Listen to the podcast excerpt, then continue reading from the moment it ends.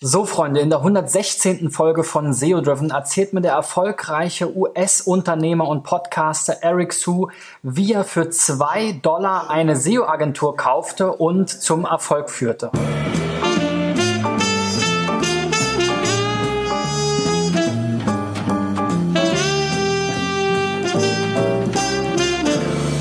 So let's talk about Single Grain, your digital marketing agency. You're located in LA, right? Mm-hmm. Yeah, we're and LA. You bought this agency for two dollars. So how does it come? Mm-hmm. Yeah. So you can Google it. It's uh, uh, Eric Siu, Nathan Latka. There's an interview with him on how I bought the company for for two dollars. Yeah. And so basically, um, this was four years ago, and we were an SEO agency before, and our, what we're doing no longer works because of the, the Panda update and the, the more more the Penguin update than anything, right? Because the way they did things in the past was different.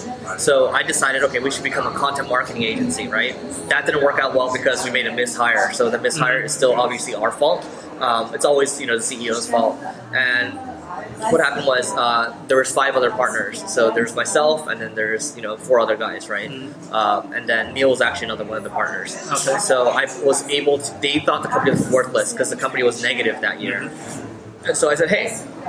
I'll buy the company. I'll pay. Uh, so Neil, I'll pay you one dollar for your shares, and then Neil's other partner one dollar for your shares. So I got their shares, and then I paid the rest of the, the other two partners out through the profits of the business.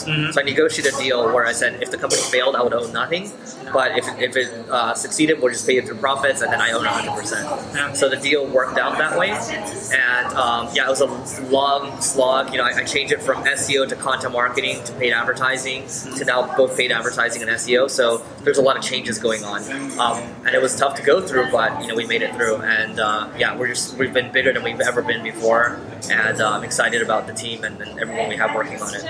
Do you also have an assistant, a real assistant, or do you work with Yeah. virtual assistants? Or I have how a real you start? I have a real assistant. I've worked with virtual assistants in the past. We're actually looking at more virtual assistants now.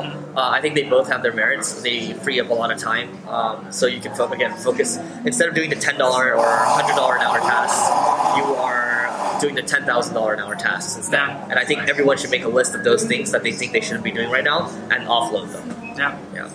So, und morgen verrät mir Eric seine YouTube-Strategie, also schalt unbedingt wieder rein.